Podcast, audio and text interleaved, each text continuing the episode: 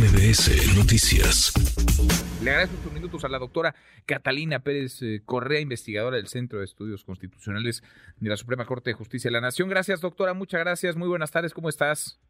¿Qué tal? ¿Cómo estás? Buenas tardes. Gracias, Catalina, por platicar con nosotros. Eh, pues la película creo que está ya más que nítida. La fuimos conversando contigo desde la primera terna que envió el presidente, las dos votaciones bateadas por el Senado en aquel momento, la segunda pues con un mínimo cambio, un ligero ajuste, bateada también por el Senado y llegamos a estas. El presidente nombró a Lenia Batres Guadarrama. ¿Cómo lo ves? A ver, creo que aquí son, son importantes distintas cosas. Por un lado, eh, no solamente se trata de que tenga, no se trata solo de que ella tiene una visión partidista, sino las, las opiniones que ella ha expresado acerca de cuál debe ser la función de la Corte son bien preocupantes, porque ella lo, lo que ha expresado es que la Corte tendría que, que limitar las facultades que tiene y no ser un contrapeso real al, poder legislativo. Eh, pues, ¿qué quiere decir esto? Que si hay leyes que, está aprobando el, legislativo eh, eh, y, que estas son violatorias de la Constitución, ya sea porque exceden las facultades que el gobierno federal tiene sobre los municipios o, sobre los estados, o si hay alguna ley o alguna reforma que viola derechos fundamentales, pues ella no considera que la Corte tiene que ser un contrapeso que detenga este tipo de reformas. Y eso es bien preocupante porque entonces pues no se entiende bien cuál tiene que ser su función dentro de la Corte, si esa es la función constitucional de la Corte. ¿no? Me parece que ahí tenemos eh, que esperar a ver qué es lo que hace, pero, pero sí, pues sabemos que López Obrador ha tenido opiniones muy desfavorables en el caso de los ministros que nombró y que finalmente tomaron decisiones en contra de proyectos que él presentó y que ahora sí él está tratando de, de poner un perfil que va a obedecer lo que él, eh, su voluntad y lo que él quiere, lo cual pues va completamente en contra de todo lo que es nuestro sistema constitucional de división de poderes. Ahora, no, no hay sorpresas, tampoco tendríamos que sorprendernos demasiado, porque lo dijo con todas sus letras, ¿no, Catalina? Es decir, él mismo anunció que lo que estaba buscando era precisamente eso, eh, alguien eh, que no solamente creyera, sino defendiera la 4T en la Corte.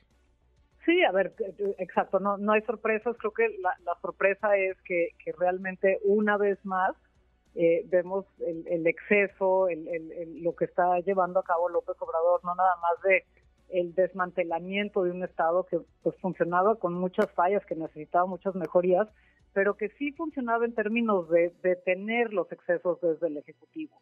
Eh, y a mí me parece que estamos yendo hacia un lugar muy peligroso porque pues él está muy confiado en la forma en la que él ejerce el poder, pero pues no, no están las instituciones nada más para una persona, están para otras personas. Y pues como, como decían los federalistas, las leyes no están hechas para los ángeles, están hechas pensando en que las personas van a, van a abusar del poder que tienden a concentrarlo y lo que están haciendo es desmantelando la posibilidad de que se pueda frenar los excesos del poder. Sí, sí es realmente muy preocupante. Y, sobre todo también hay otro mensaje que, es eh, muy preocupante.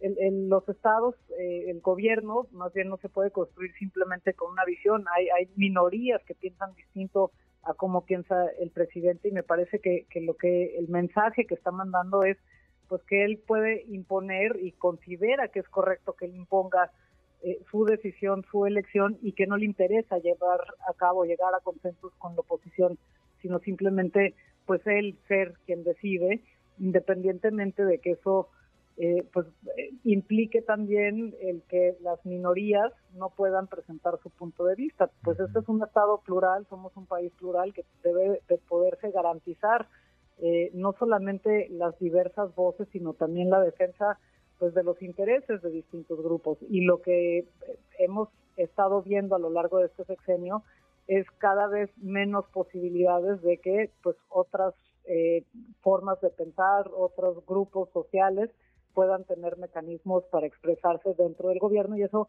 pues siempre es peligroso porque cuando no hay la posibilidad de hacerlo a través de las leyes, pues entonces se hace por fuera de las leyes y tenemos conflictos de otro tipo.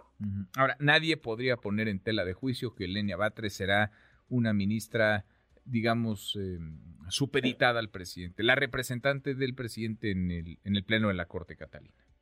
No, bueno, pues eso fue la razón por la cual se rechazó dos veces la terna, porque el presidente no quiso buscar siquiera un perfil que pudiera ser atractivo para la oposición en el sentido de decir, bueno, este perfil quizás pues sí tiene algún perfil eh, cercano a Morena, pero consideramos que es un perfil que en algunos de los temas no va a votar simplemente por lo que dice López Obrador. Aquí no, lo que lo, justamente lo que se presentó fueron perfiles en los cuales todas las personas que se incluían en las ternas son perfiles partidistas, pero no nada más partidistas, sino además pues con, esta idea de lealtad a, las ideas de López Obrador, al proyecto de la 4T, eh, y, esta visión muy limitada de lo que es el, y debe ser el Poder Judicial. Eh, el, el Lenia Batres ha estado públicamente ha dicho que ella cree que se tiene que reformar el Poder Judicial para poder permitir la elección de jueces, ¿no? Lo cual además pues es muy contradictorio porque justo su elección es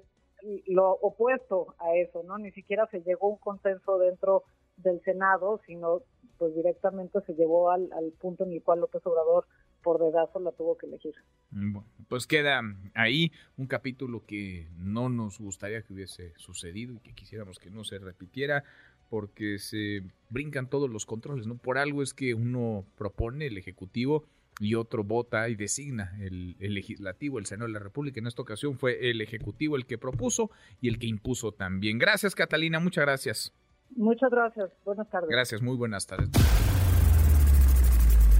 Redes sociales para que siga en contacto: Twitter, Facebook y TikTok. M. López San Martín.